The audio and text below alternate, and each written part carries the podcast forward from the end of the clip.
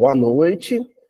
Hoje é uma, uma reunião festiva, né? Uma reunião que a gente toca ela com muita alegria. São 12 anos de atividade. Demorou um tempo para que coincidisse da quarta-feira ser a, a data exata, né? Hoje nós estamos no dia. Desculpem a confusão no, no agendamento, né? Então, hoje nós estamos no dia 17 de janeiro de 2024. O estudo começou no dia 17 de janeiro de 2012, né? E, e nunca deixamos de fazer uma reunião. Nunca deixou de acontecer uma reunião. Mesmo quando não foi possível a reunião presencial, nós a realizamos remotamente, né, usando a tecnologia, né, da, da reunião remota. Mas ela nunca deixou de acontecer. Nem em festas de fim de ano ela deixa de acontecer. E a gente fica muito feliz, também com uma frequência sempre muito boa aqui na casa. Em 2016, só historiando um pouco a trajetória, né? Em 2016 veio o canal. E hoje nós estamos com 12.600 inscritos, né? A, a primeiro, o primeiro vídeo já passou de 40 mil visualizações. Uma casa pequena, do interior de Minas Gerais, né? Uma casa que, que, que cresceu assim, uma casa quase que familiar. Todo mundo é meio parente, irmão do coração do outro, né? A gente não imaginava um negócio desse, claro que não. Só que tem uma, uma falha na, no compartilhamento do conteúdo que já se produziu nessa reunião, na quarta-feira. Porque em 2016, quando a gente começou a compartilhar isso com o mundo, através da internet, do canal do YouTube, nós já estávamos no capítulo 9, versículo 18 do Evangelho de Mateus. Nós começamos a estudar o livro de Mateus no capítulo 1, versículo 1. E quando veio a possibilidade de estar tá compartilhando isso, a gente já estava no capítulo 9. Foi uma discussão, a gente propôs isso para o grupo, se a gente zeraria o jogo, né, e começaria de novo, mas a, aquela altura já tínhamos quatro anos de estudo, né? Não dava para. Então, falou: ó, vou começar daqui em diante com a promessa de que um dia, quando eu terminasse o livro de Mateus, sei lá quando, eu retornaria lá e faria os nove primeiros capítulos, de modo que a posteridade teria então registro do livro de Mateus todinho. Só que isso vai levar um tempo. Para aliviar a ansiedade, hoje, num dia festivo, eu vou fazer Mateus capítulo 1, versículo 1. Então, especialmente hoje, vamos fazer o primeiro. Isso aí fica guardadinho e depois a gente completa. Então, primeira coisa que é importante discutir é por que Mateus? Até hoje, 12 anos de atividade, né? Até hoje eu imaginava que é porque era o primeiro livro canônico, na sequência canônica. Dos quatro evangelhos, primeiro Mateus, depois Marcos, depois vem Lucas e por último João. É que eu tinha ilusão, eu tinha ilusão de que eu ia conseguir fazer os quatro, mas não vou. né? Uma questão cronológica, física, não vou. Eu já sei que não. Com sorte, o Mateus. Com sorte, o Mateus. E aí começamos por Mateus, achando que é por isso. Vamos começar com Mateus, depois a gente faz os outros três evangelhos, depois vai para Atos dos Apóstolos e segue. Não é assim. A gente começou a perceber que dava um versículo por reunião, quer dizer, Atualmente estamos no episódio gravado 349 para o 350. Já são mais de 300 e são mais de 400 episódios com os especiais. Estamos no capítulo 17 de Mateus, longe de acabar Mateus. Longe de acabar Mateus. E 12 anos de estudo, né? Então, Agora eu sei o porquê, vocês vão entender nesse estudo por que Mateus. A intenção dos espíritos era outra. Os espíritos, eles nos antecipam. Os benfeitores que coordenam as, essas atividades, eles nos antecipam em, em décadas. É como se eles soubessem em que pé o estudo estaria, qual abordagem estaríamos dando para o estudo ou para os versículos, e eu não sabia o que viria, eu não preparei esses episódios todos para depois começar o miudinho. Não. Eu preparo um dia antes. Então, eu não, realmente não sei. Já li Mateus inteiro, mas tem muito tempo. Eu não lembro mais qual o versículo da semana que vem. E aí o que a gente vai percebendo é que, à medida que as coisas vão acontecendo no mundo, mundo afora, no Brasil, nas famílias de quem frequenta, à medida que as coisas vão acontecendo, vai encaixando. Sabe?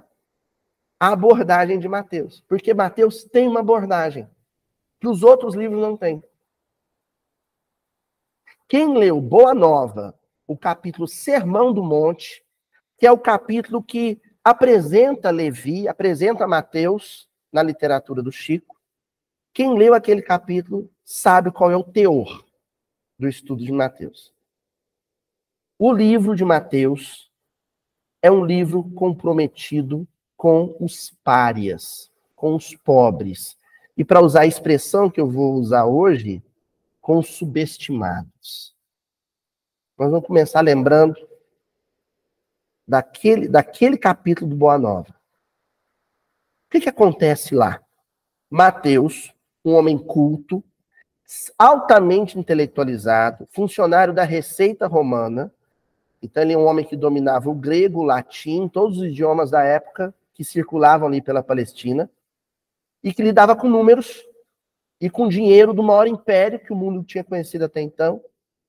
Esse homem vai fazer parte do grupo do colégio apostólico, dos doze discípulos diretos de Jesus.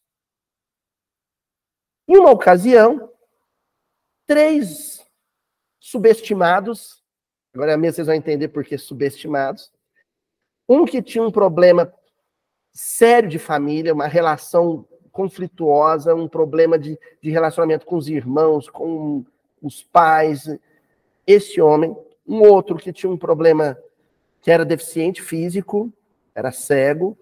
O outro tinha, era também deficiente físico, um problema de paralisia motora. E os três muito, muito pobres, sem estudo do mundo, escolaridade nenhuma. Eles chegam para Mateus e falam: olha, você é discípulo de Jesus, a gente queria uma vaguinha de emprego aí na turma, a gente queria trabalhar com vocês, ajudar a construir o reino de Deus. E o, e o Mateus bota isso para correr. Não, não dá. Começa que você, Pafos, tem um problema na família que você não resolve. Um homem cheio de problema na família. Você é cego, você é paralítico, todos pobres e ignorantes. Não dá, vocês não têm nada para oferecer. Vocês vão acrescentar o quê? Só faltou falar que era vascaíno. Aí, aí era infelicidade demais, né, Thalita? era sofrimento demais.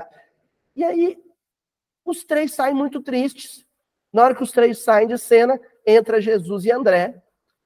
E o Mateus vira para Jesus e fala: Gente, a essa altura não tinha livro de Mateus, viu? Ele vira para Jesus e fala: Ó, oh, mestre, parece uns pobres coitados aí. Pobre, ignorante, morador da periferia, deficiente físico uma gentalha aí, falando que ajudar a construir o reino de Deus, eu já dispensei eles. O senhor fica tranquilo que vai, eles vão nem chegar perto do senhor. E Jesus fala assim, Mateus, é esses que eu quero. Você dispensou a, a, a joia. Não, mas mestre, aí ele viu que o André estava do lado, e o André também era um, um pobre coitado da Galiléia, dos pescadores de Cafarnaum, a gente pode esperar alguma coisinha, porque pelo menos vocês são fortes, né? Por carregar caixa, né, Luiz? pelo menos isso, né? Mas desses outros coitados, e aí vem a lição do mestre, indica o Sermão do Monte no livro Boa Nova. No dia seguinte, Mateus escuta do Sermão do Monte a bem-aventurança. Jesus no monte falando a bem-aventurados. Bem-aventurados os, os aflitos, os pobres de espírito, os que têm fome e sede de justiça. Ele escuta tudo aquilo e quando termina a pregação de Jesus, ele vê os três sofredores abraçados, felizes da vida. entende. A ficha cai. É ali que nasce o Evangelho de Mateus. É ali que Mateus entende que ele precisava registrar não só a experiência de Jesus na terra, mas o comprometimento de Jesus com esses encarnados nessas circunstâncias específicas. Porque se os céus não tivesse piedade, compaixão, misericórdia desses, os senhores do mundo, os barões do mundo, os reis não teriam. Então, o livro de Mateus é um livro comprometido com esse tema, o que já me criou muito problema nesses anos de canal, né? Porque coincidiu de nós termos um canal que produzia conteúdo em tempos em que há uma polarização social, não é política. É social e é no mundo. os privilegiados do mundo, os que têm estudo, os que tem, moram bem, que comem bem, que vestem bem, se sentindo constantemente ameaçados por aqueles que nada têm. A realidade é essa. Muita gente não gosta de muita coisa que eu falo aqui. Mas não sou eu que estou falando. Se olhar bem, se parar, se largar o miudinho, se largar os vídeos do canal e pegar o livro de Mateus e ler com boa vontade, vai entender que essa, essa é a, a, esse é o viés que ele segue. Desde o primeiro capítulo, primeiro versículo, que diz assim: Livro da genealogia de Jesus Cristo, filho de Davi, filho de Abraão. A genealogia era um documento de linhagem todo judeu tinha e que era registrado em pergaminho e guardado no templo de Jerusalém. Todo judeu tinha o seu livro de genealogia. Então nascia todo homem, né? Nascia um homem, ele ia lá, era feito, ele era era acrescentado uma geração ao livro de genealogia da linhagem familiar dele. Jesus tinha o dele. Quando Mateus decide fazer os seus primeiros manuscritos, que depois são adensados por geniais copistas posteriormente, né? Gamaliel é um deles, Estevão está é, tá, tá dentro do time, Paulo está no time, né?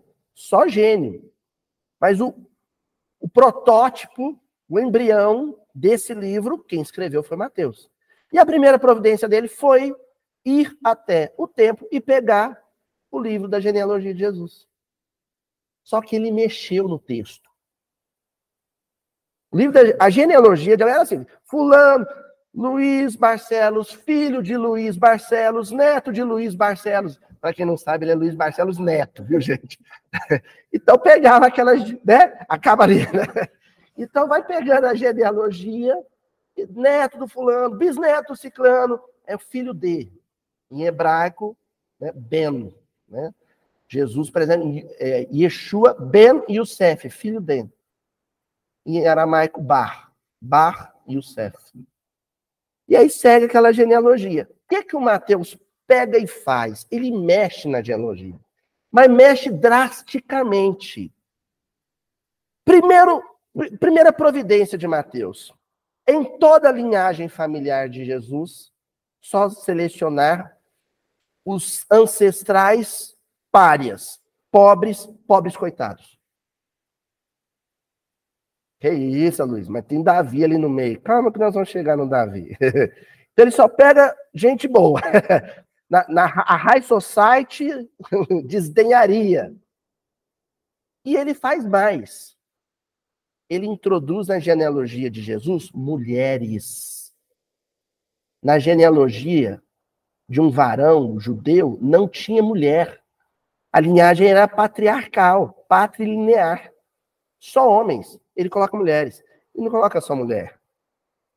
Ele escolhe as ancestrais de Jesus que tinham, por exemplo, relação com a prostituição.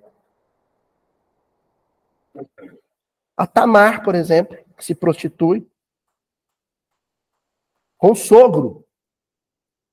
Ela se prostitui com o sogro, ela se deita com o sogro é, é ancestral de Jesus. Só gente boa. Aí o Mateus ele faz isso. Para mostrar, espera aí, o sangue de Jesus não era azul, não.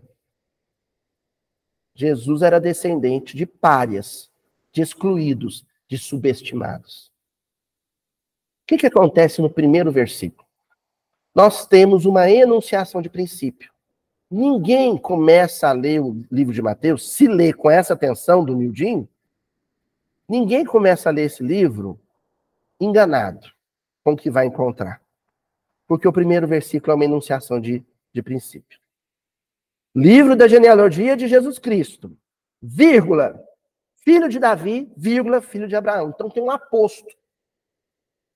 Todo mundo sabe o que é um aposto? Tem uma informação que ele inclui na frase que a, a princípio não estaria na, na frase. Porque Davi vai ser a 14 geração da linhagem de Jesus. Ele não precisava aparecer aqui. Toda genealogia começava assim: livro da genealogia de Jesus Cristo, filho de, de Abraão, porque é onde começa a linhagem judaica. O clã começa ali. O patriarca mais antigo é Abraão. Por que Mateus fez esse aposto? Por que, que ele introduziu na frase uma informação que só deveria aparecer lá na frente, na, na genealogia? Porque ele quer frisar, sublinhar, grifar, pôr em destaque que Jesus era filho de Davi, que ele era da linhagem de Davi. Com qual objetivo?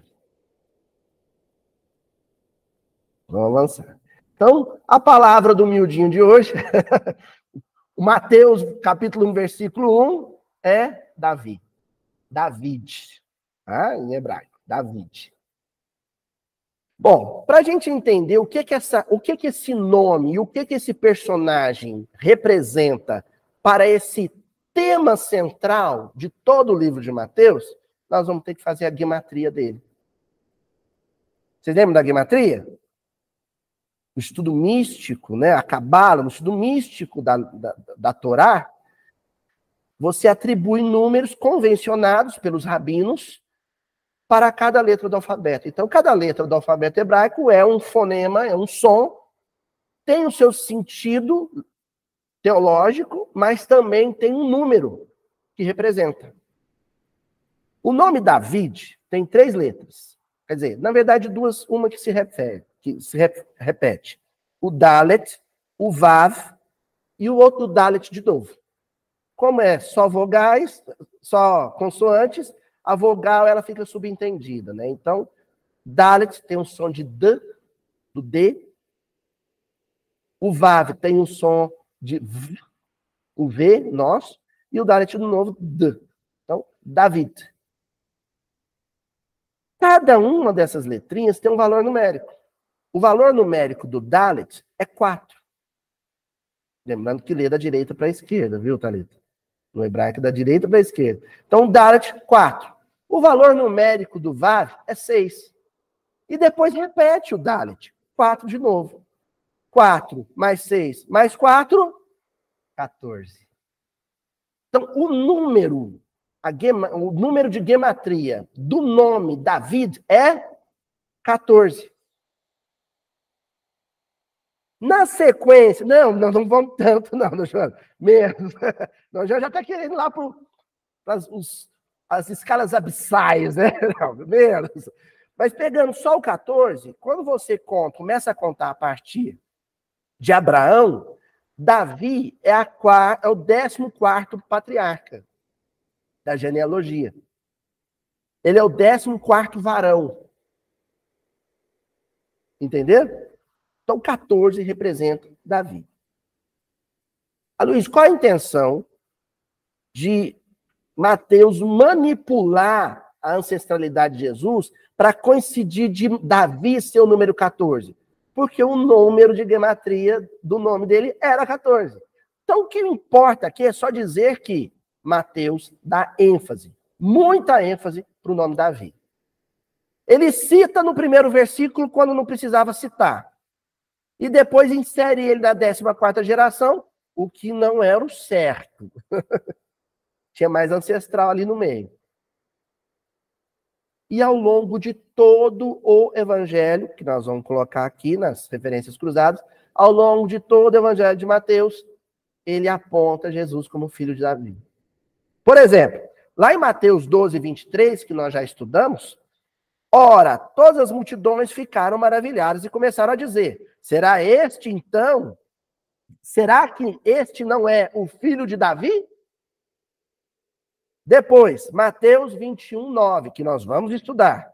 Além disso, as multidões que iam na frente dele e as que o seguiam gritavam: Salve, rogamos o filho de Davi.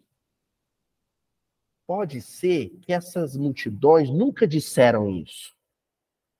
E não tem problema nenhum, porque a preocupação de Mateus e dos adensadores e copistas não é a biografia. Ninguém que escreveu o evangelho nunca quis fazer biografia de Jesus. Eles queriam enfatizar o sentido da missão dele. Então era mais importante para o Davi, para o Mateus, enfatizar essa filiação de Jesus à figura de Davi, do que ser fidedigno com aquilo que ele ouviu a multidão dizer. Pode ser que ele ouviu alguém, um, dizer, filho de Davi, mas ninguém disse. Mas ele achou interessante inserir isso. Ou algum adensador posteriormente. Algum adensador percebeu o propósito de Mateus e falou: opa, enfatizar, já sei, mestre. Enfatizar que ele era filho de Davi, descendente de Davi. Vamos colocar aqui, ó. Vamos, acrescentar isso aqui. É, mas a Luísa está dizendo que o livro de Mateus tem muito de ficção? Claro. Que barato. Porque o povo hebreu é, um, é, uma, é uma raça, entre aspas, uma raça de contistas, de ficcionistas, inventores de história. Mas a invenção da história, a criação de narrativas, para eles, está mais aliado ao aspecto pedagógico transmitir a lei. Até aqui tudo bem? Jesus, filho de Davi. Então, ok. Quem é o Davi? A interpretação mais preguiçosa, e eu assumo que eu já fiz ela muitas vezes, interpretação mais preguiçosa, quando você vai ali só até onde a água bate no joelho.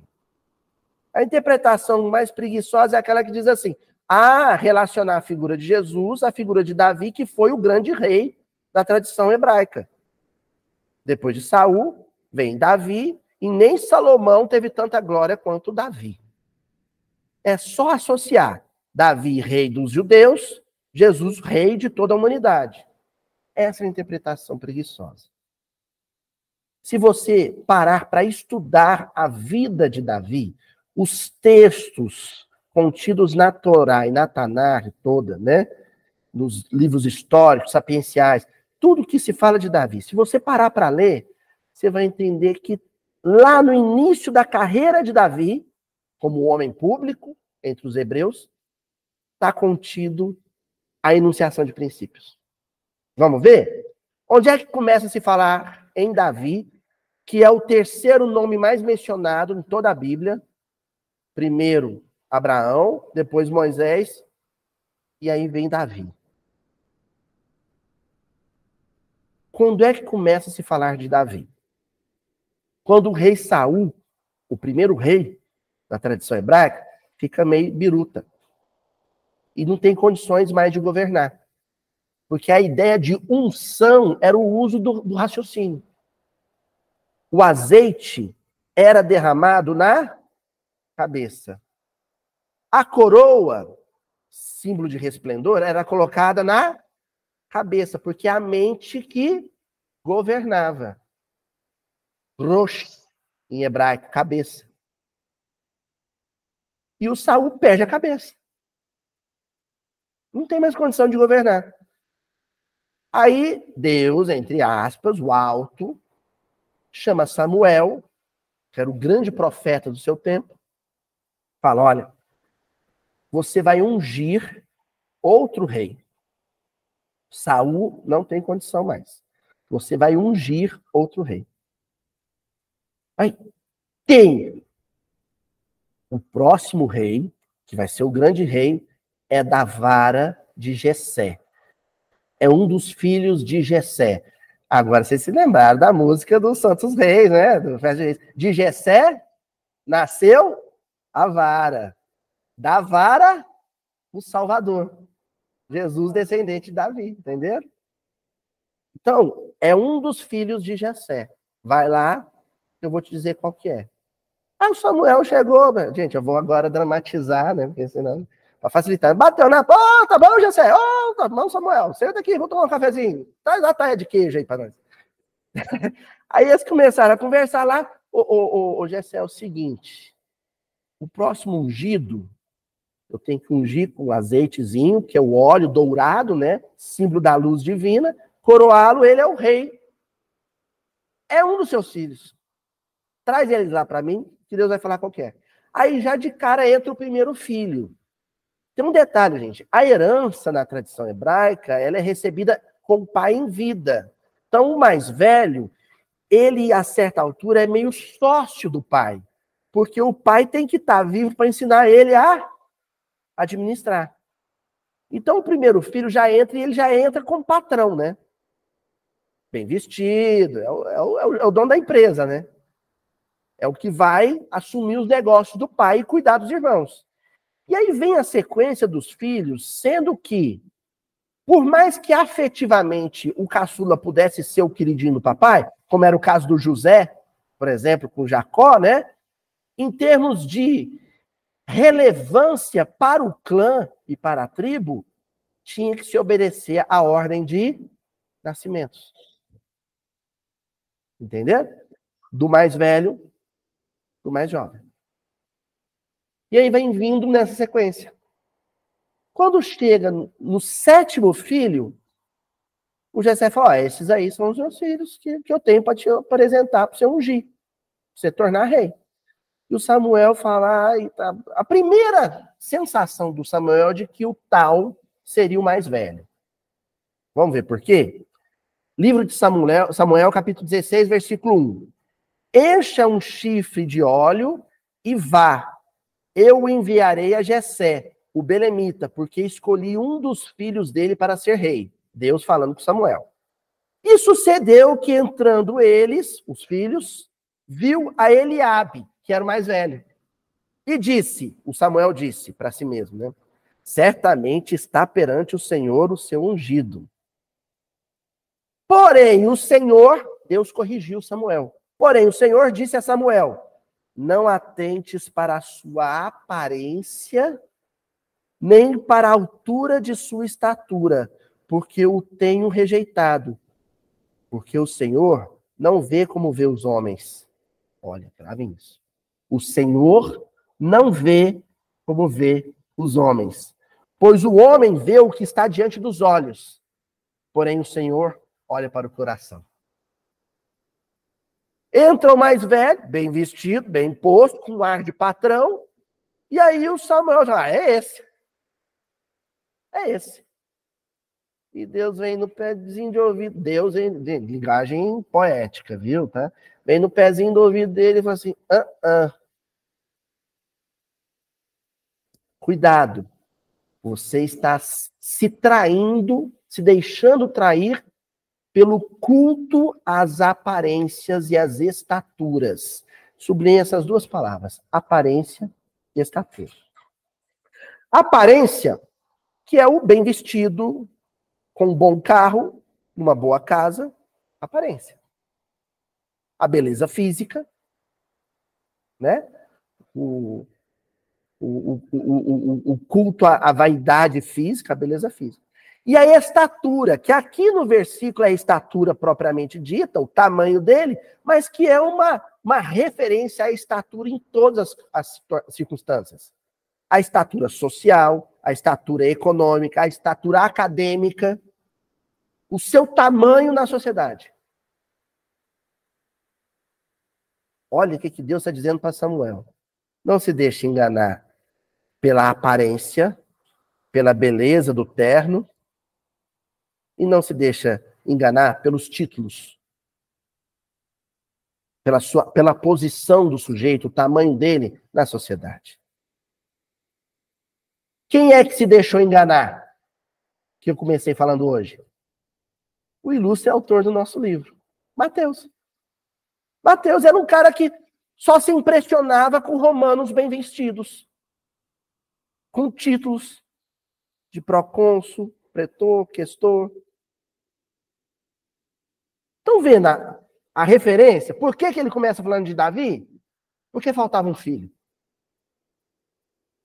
O Gessé, o próprio Gessé, o pai, só apresenta os sete mais pomposos. Tinha um que era, gravem essa palavra, subestimado. Que ele nem chama. Ah, não é esse não. Esse é franzino. Esse não. Olha lá, gente. Livro de Samuel ainda, capítulo 16. Aí os versículos de 10 a 13. Assim fez passar Jessé a seus sete filhos diante de Samuel. Porém, Samuel disse a Jessé: O senhor não tem escolhido a estes? O Senhor não tem escolhido a estes. Não é nenhum desses sete. Disse mais Samuel a Jessé: Acabaram-se os mancebos? Não falta nenhum? É, tem, tem um ali. o Davizinho. Era, era qualquer coisa. Ó, e disse: ainda falta o menor. Falta o menor. Isso tudo é simbólico, gente. O menor. Quem quiser ser o maior em, no reino de Deus, seja o menor entre os homens. Ainda falta o menor. E eis que apacenta as ovelhas. Porque as ovelhas eram da comunidade. Detalhe, eles viviam em Belém. O Gessé, com os filhos, viviam em Belém. E as ovelhas eram da comunidade. E tinha, normalmente, um mais jovem, um mais novo, que cuidava das ovelhas da comunidade. Era um serviço menor. É, tem um menor que tem um serviço menor um serviço mais humilde. Disse, pois, Samuel a Jessé: Envia e manda-o chamar, porquanto não nos assentaremos em roda da mesa até que ele venha aqui. O assentar em volta da mesa era alguma coisa que o Davi, como caçula, não fazia. Não fazia ainda. Ele não era nenhum informado. O assentar em volta da mesa é os já que já são varões, que já são homens, que já são bem postos, que já têm. Ele não. Os subestimados, não. Mas aí o, Samuel falou: chama ele, porque eu não vou começar sem ele. Já foi uma surpresa geral. Então mandou em busca dele e o trouxe. E era ruivo e formoso de semblante, de boa aparência. Olha o Chico Rocha ali. era ruivo, formoso de semblante, de aparência. E disse o Senhor, aí Deus falou com Samuel, levanta-te e ungiu, porque este é mesmo ele, é ele. Então Samuel tomou o vaso de azeite e ungiu no meio de seus irmãos o subestimado. E desde aquele dia em diante, o Espírito do Senhor se apoderou de Davi, e então Samuel se levantou e retornou a Ramá, que era a cidade dele. O subestimado. O livro de Mateus é um livro dedicado, sabe dedicatória no livro? Dedico este livro a aos subestimados. Por isso que tem 12 anos que eu falo tanto de pobre, de analfabeto, de prostitutas, de travestis, de negros, de semitas, de todos os párias subestimados, marginalizados do mundo. E vou falar até o último versículo. Porque é a ordem dada pelo autor no primeiro versículo. Esse livro é deles. Quem não quiser ouvir falar de pobre, quem não quiser falar de injustiça social, não vem aqui. isso. Vai para outro canal. Pronto. Esperei 12 anos para esse desabafo. É um tal de uns haters, né? Os haters. Ah, ah você sabe. Você... Outro dia, um falou para mim: você não gosta de patrão? Você não gosta de patrões? Porque você fala mal dos patrões. O que, que é isso, gente? Doideira. Entendeu, não? Entendeu. Que Jesus tinha um carinho especial por quem pisava o chão descalço, por quem comia uma vez só no dia. Ele tinha um carinho especial. E o movimento espírita tem um problema com isso por uma razão simples. E não é culpa dos espíritas, gente. Eu não estou culpando ninguém, nem eu. Uma razão simples. A doutrina espírita tem como veículo de divulgação a literatura. E o livro, no Brasil, é caro. E o acesso a ele, difícil. O livro é caro e o acesso é difícil. Por quê? Porque a nossa escolaridade é ruim e a nossa escolaridade é excludente. Isso quer dizer que quem tem acesso ao livro e acha o livro fácil é quem teve boa escola. É a classe média e a elite. Então, o movimento espírita é composto, em sua grande maioria, o IBGE prova isso, por membros da classe média e da elite. Os marginalizados da sociedade brasileira não conhecem o Espiritismo. E a gente não facilita.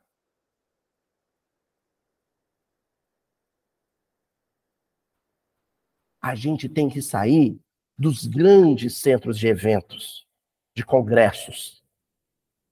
A gente tem que ir para a periferia. A gente tem que ir para a periferia do mundo, que é o que o Wagner Moura, por exemplo, fez com a Fraternidade Sem Fronteiras. Tem que ir para a África. Já tem congresso demais no mundo civilizado, nos grandes hotéis, nos grandes cruzeiros. Cadê o compromisso com quem nasce com dificuldade de estudar e de comprar um livro? Então, esse canal, este livro é dedicado a isso. É simples assim. Quem falou isso? Não sou eu, não. É Emmanuel. Vamos lá? Livro A Caminho da Luz, capítulo 7. O povo de Israel era um povo de nariz empinado. E esse povo de Israel que ele fala é o israelita histórico, não é o israelita contemporâneo. Não é o israelense, de nacionalidade israelense. É o israelita histórico que nem lá em Israel não está mais, está reencarnado em muitos lugares, inclusive no movimento espírita. o Emmanuel começa dizendo assim: dos espíritos degredados na terra, foram os hebreus que constituíram a raça mais forte e mais homogênea, mantendo inalterados os seus caracteres através de todas as mutações. Aqui eu já sublinhei uma coisa: não era gente boa. Porque o Emmanuel fala assim: eram espíritos degredados, cumprindo pena. Cumprindo pena. Perante qual lei? Romana? Persa? Divina. Era gente com a capivara suja. Sabe? Era gente com problemas com a justiça. Examinando esse povo notável no seu passado longínquo, reconhecemos que, se grande era a sua certeza na existência de Deus, tinha qualidade. É o povo escolhido? É, pelas suas qualidades. Mas não quer dizer que não tivessem defeitos. Reconhecemos que, se grande era a sua certeza na existência de Deus, muito grande também era o seu orgulho. Mateus era orgulhoso. Orgulho, a melhor definição de orgulho eu escutei de Emmanuel. Ele fala assim: orgulho é o conceito superlativo sobre si mesmo. É o rei na barriga. Quando você acha que é melhor que o outro, porque sua conta bancária é mais gorda, porque o seu terno ou o seu sapato é mais caro, porque o seu diploma é mais importante. Orgulho é isso. Ou a sua religião é mais santa. Orgulho. Dentro de suas concepções de verdade e vida. Consciente da superioridade de seus valores, você pode ter valores. Você deve ter valores, dons, qualidades, virtudes. Você só não pode estar consciente deles. Só não pode estar consciente deles, Adriano. O excesso de consciência sobre as suas. E o que é o contrário do discurso de autoajuda de hoje, né? Você tem que conhecer o seu valor, saber, né?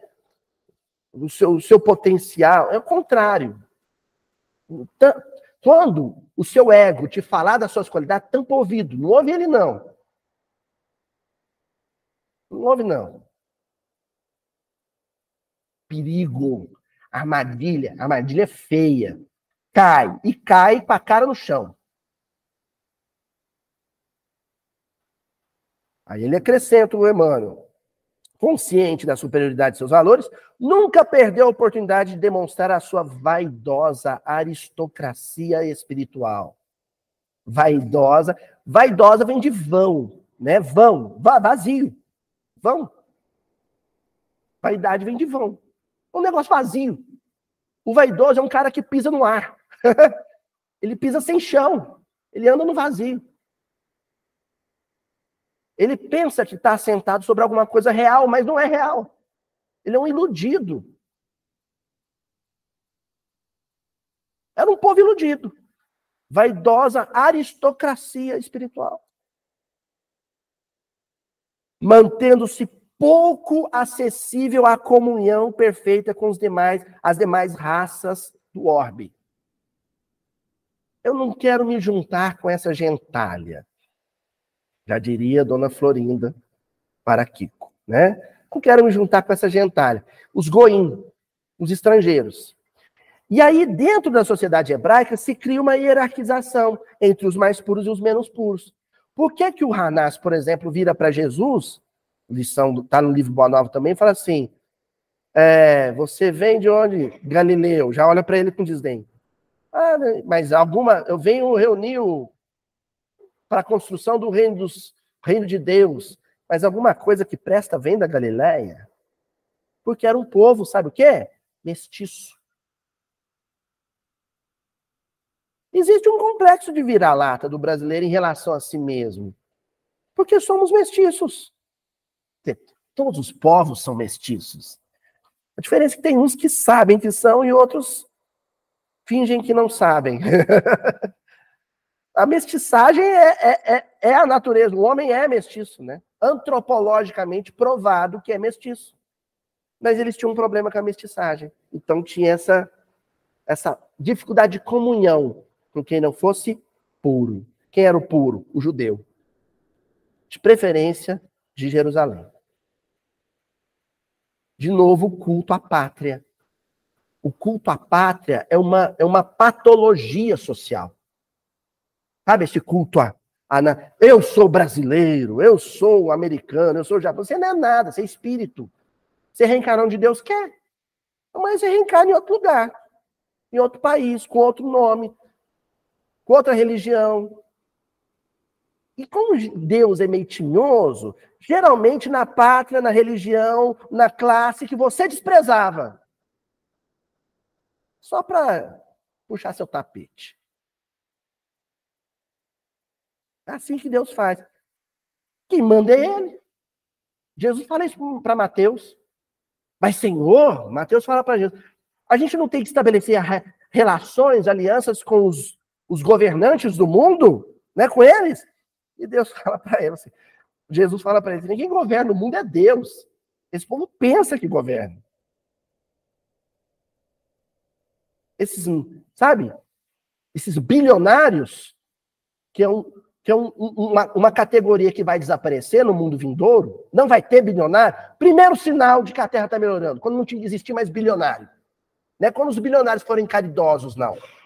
É quando não existir mais bilionário. Eles pensam que governam alguma coisa. Eles não governam nem as próprias células, que elas podem resolver se multiplicar e virar tumor. Então não governa nada. E não tem dinheiro que cura o câncer incurável.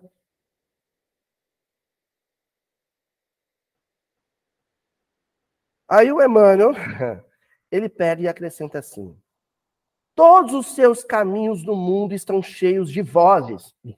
Os hebreus, os orgulhosos. Vozes proféticas e consoladoras acerca daquele que o mundo viria para ser glorificado, o mundo viria para ser glorificado como Cordeiro de Deus. Então ele já começa falando assim: o que eles não percebiam é que os profetas estavam todos anunciando, ele virá. Impávido que nem Mohamed Ali já diria Caetano, né? Ele virá. Está vindo.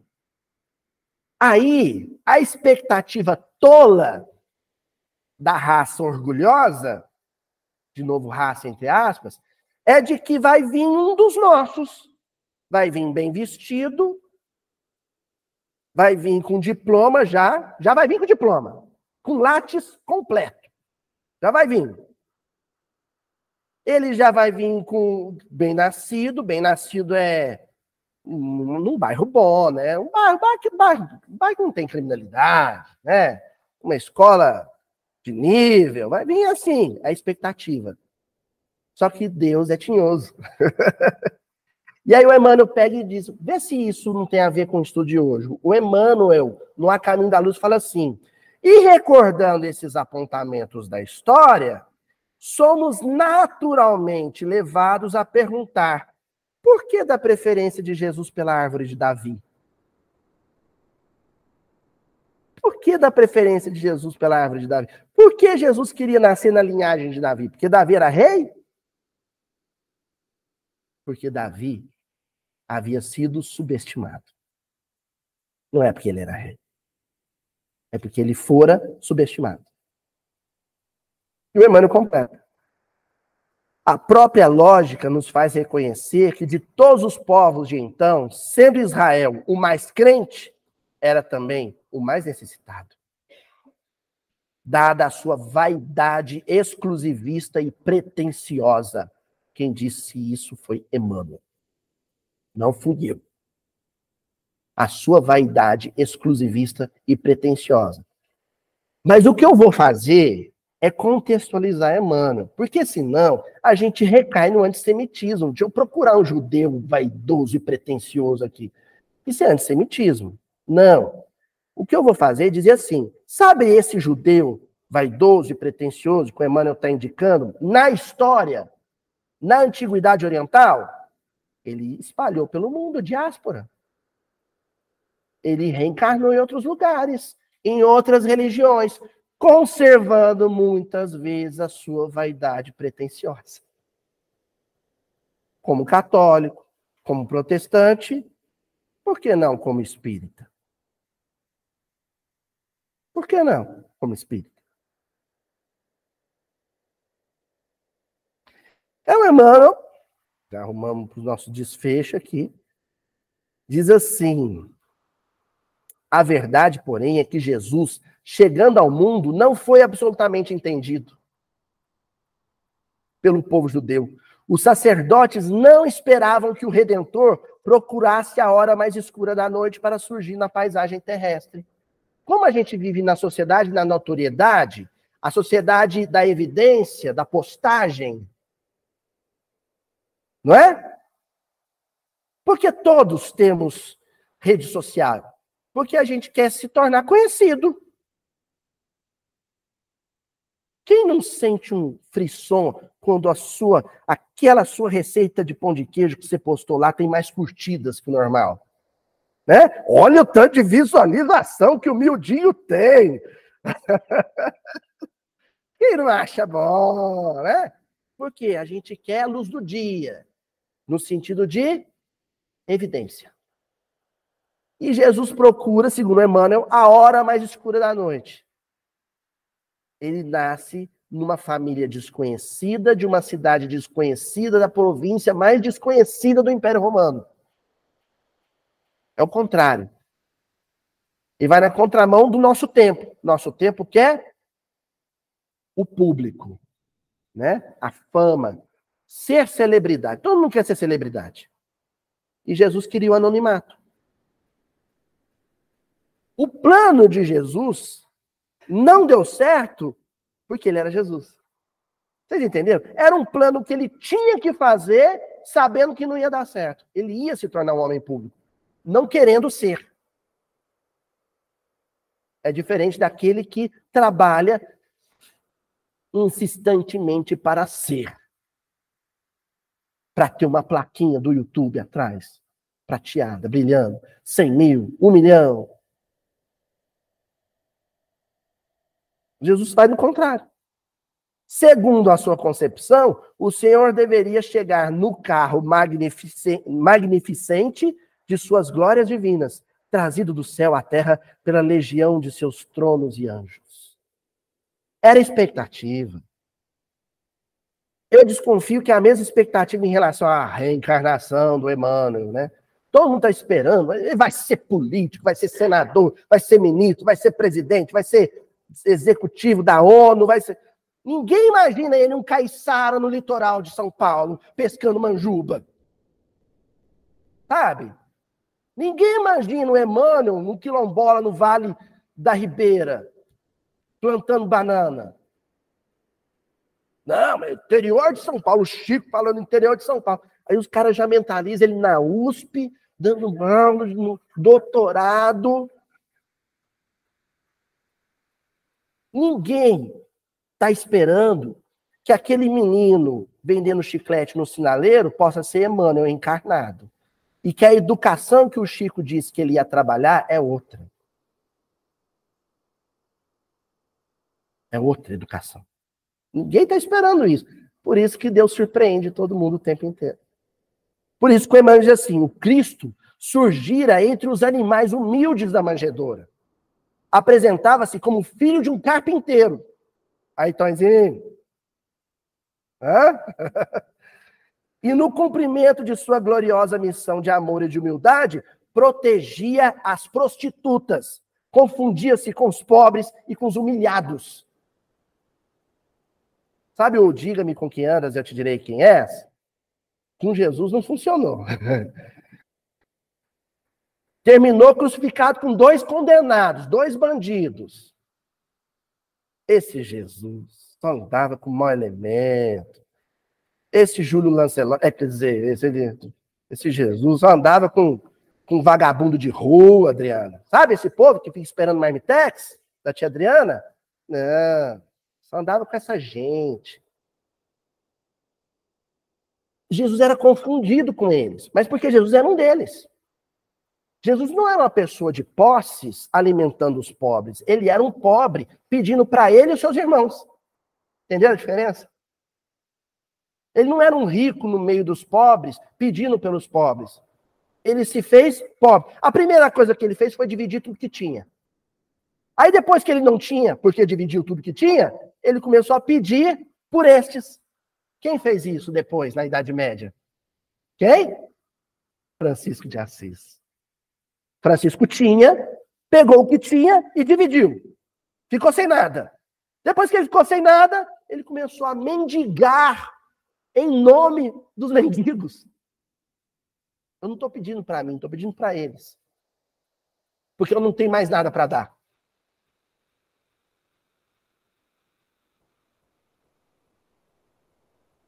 Ó, e a gente vai finalizando Bom, hoje é dia especial, vocês vão. Deixa a novela. Paixão e depois, tá bom?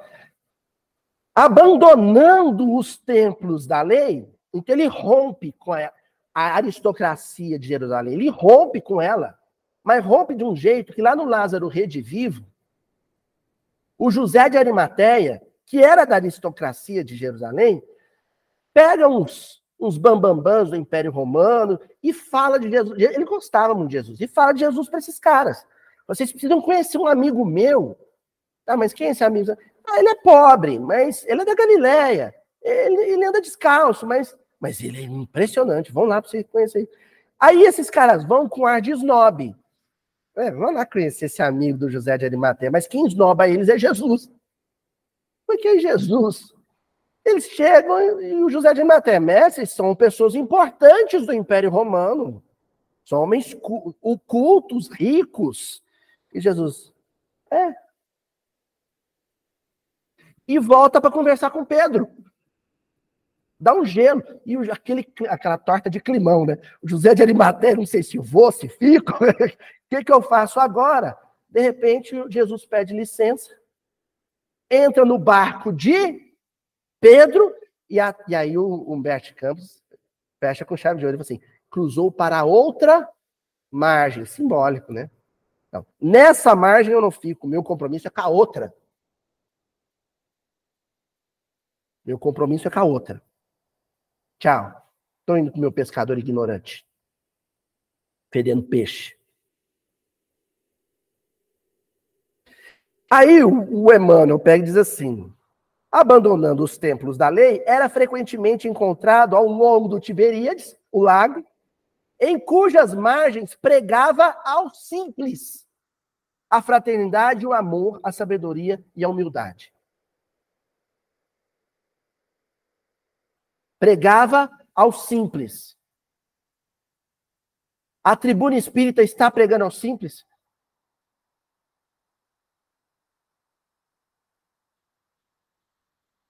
Eu só estou perguntando, gente.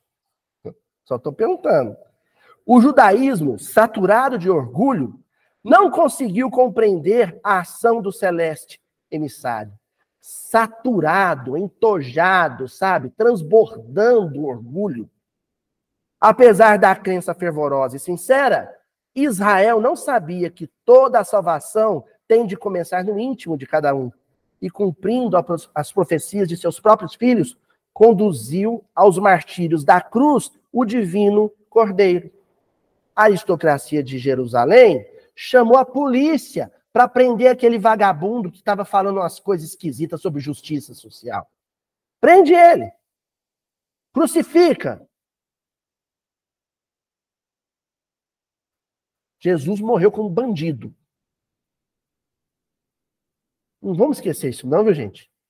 Quando a gente for julgar o bandido, a gente não, não conhece o íntimo de todo mundo que está atrás das grades. E não conhece o futuro de todo mundo que está atrás das grades.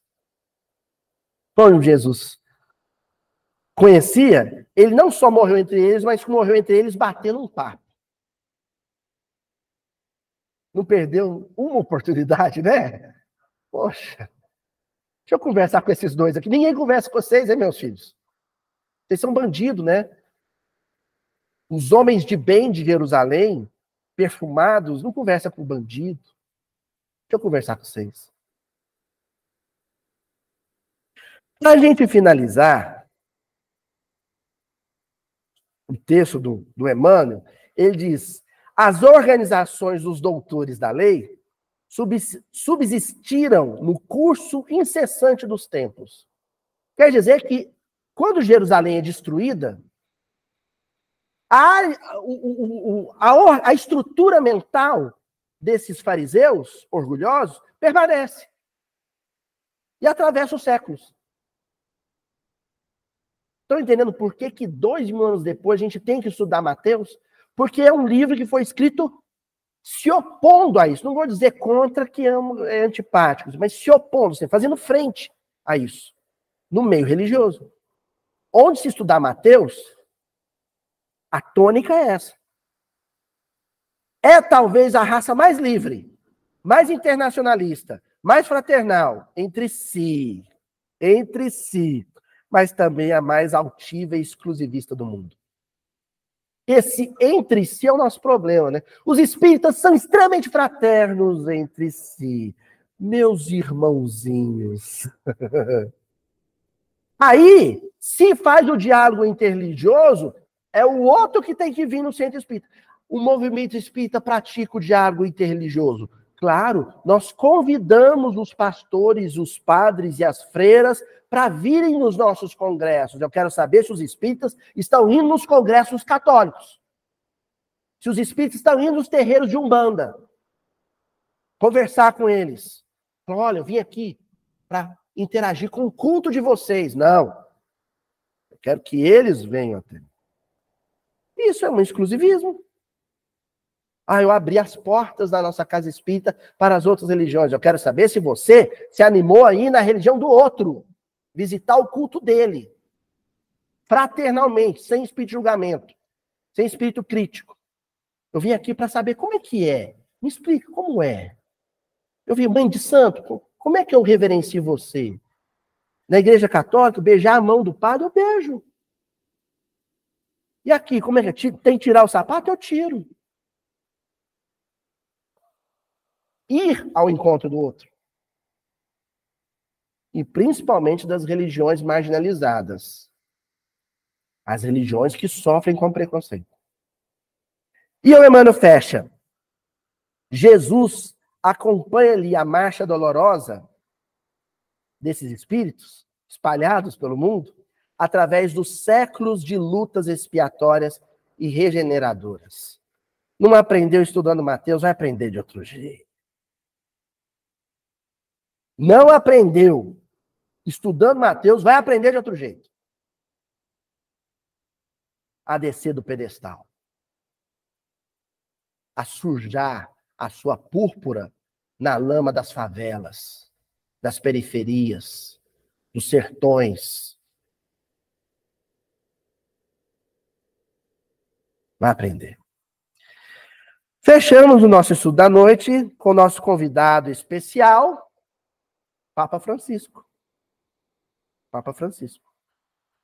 Na sétimo, no sétimo dia mundial dos pobres, foi agora, dia 19 de novembro, ele fez uma, uma pregação. E ele começa a pregação dizendo assim: Vivemos um momento histórico que não favorece a atenção aos pobres que, que é isso? Um momento histórico que não favorece a atenção aos pobres. Ele explica. O volume sonoro do apelo ao bem-estar é cada vez mais alto. O culto ao bem-estar, o conforto, comer coisa boa, cara, vestir coisa boa, cara, viajar bem, hospedar bem, morar bem, dirigir bem, o barulho disso não te permite ouvir o, o lamento, os ais da periferia.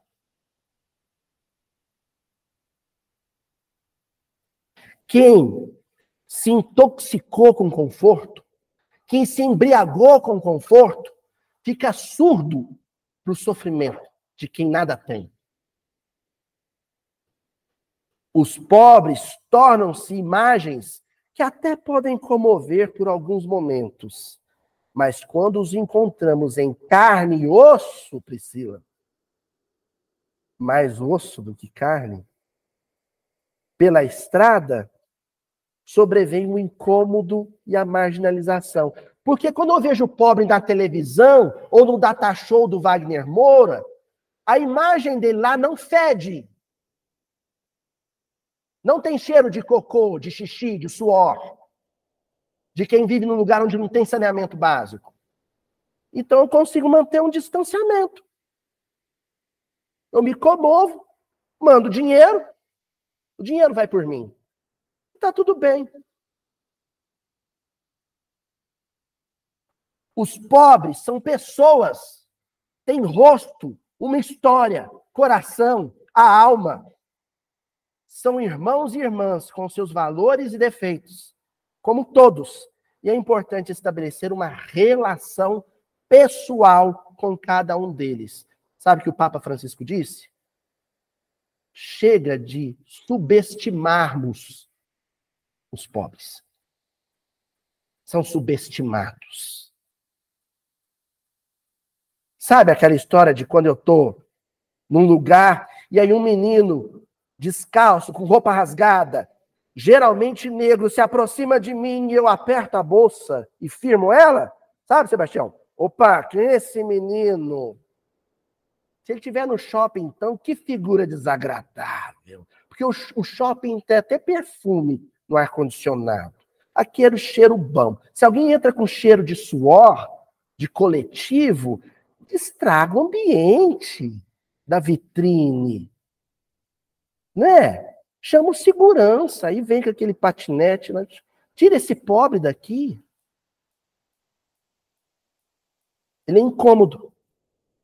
E porque ele é um incômodo, ele é marginalizado. Ah, eu paguei caro, peguei avião, Luiz Barcelos e Thalita, fui pro Leblon, chego lá no Leblon, veio um ônibus da, da, da Zona Norte, cheio de gente, aquela gente cantando funk, com aquele som. Pra ir à praia da Areia Branca, a que eu vi na novela do Manuel Carlos, nunca. Tira essa gente daqui. Quem fez isso foi Mateus. Essa pregação do Papa Francisco, que a gente encerra, ele comenta de um livro deuterocanônico. É um livro que só está na Bíblia Católica, mas ele é reconhecido pela tradição hebraica, não como um cânone, mas eles leem também, como literatura tradicional, que é o livro de Tobias. Não sei quem conhece. No capítulo 4, versículo 7, o Tobit, que é o pai do Tobias, vai mandar ele em viagem para Nínive, mas dá um conselho para ele. Vocês querem ouvir o conselho? Abre aspas. Nunca afastes de algum pobre o teu olhar. Fecha aspas. Nunca afastes de um pobre o teu olhar. Sabe por quê? Porque a gente chega no lugar e vê tudo, menos o pobre. Ele é invisível. Ele é invisível. Aí o Tobit está indicando para o filho dele: quando você chegar no lugar, a primeira coisa que você faça é procurar um pobre ou um marginalizado. Um negro sendo descriminalizado, um, um, um semita sendo marginalizado, um homossexual sendo humilhado, uma prostituta sendo preterida. Procura um, um subestimado, procura ele e vai ficar com ele. Puxa papo com ele, abraça ele, fica próximo dele. Sabe por quê? Fica no próximo dele, você vai estar mais próximo do melhor amigo deles, Jesus Cristo. Feliz aniversário, meu dia. Até a semana que vem, gente.